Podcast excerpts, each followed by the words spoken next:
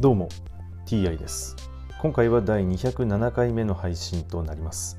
テーマは引き続き新約聖書の紹介です。早速いきましょう。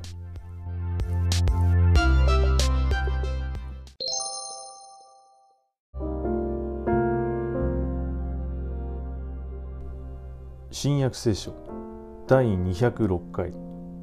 今回はブドウ園と農夫の例えというお話です。イエスは例えで彼らに話し始められた。ある人がブドウ園を作り柿を巡らし絞り場を掘り見張りの櫓を立てこれを農夫たちに貸し出して旅に出た。収穫の時になったのでブドウ園の収穫を受け取るためにしもべを農夫たちのところへ送った。だが農夫たちはこのしもべを捕まえて袋叩きにし何も持たせないで返した。そこでまた他のしもべを送ったが農夫たちはその頭を殴り侮辱した。さらにもう一人を送ったが今度は殺した。その他に多くのしもべを送ったがある者は殴られある者は殺された。まだ一人愛する息子がいた。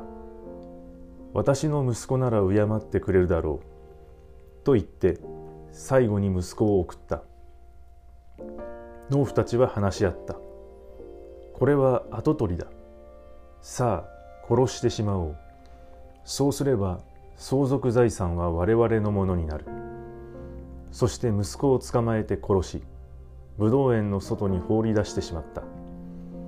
さてこのブドウ園の主人はどうするだろうか。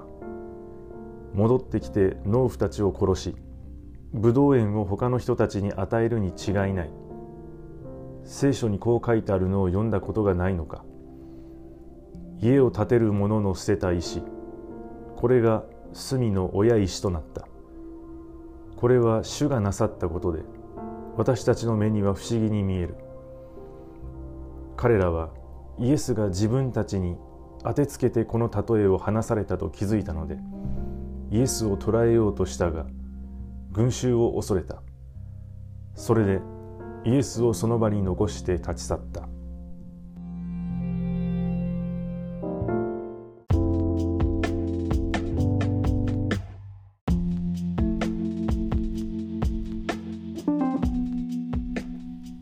イエスはこの例え話を祭司長立法学者長老たちに向けてやったものと思われますがそのまず掟の中で「殺すな」という掟が第一にもあるにもかかわらず簡単にね人を殺す話が出てくるという時点で何かね矛盾しているように感じますね。はい今回はこれで以上です。また次回もどうぞよろしくお願いいたします。それでは。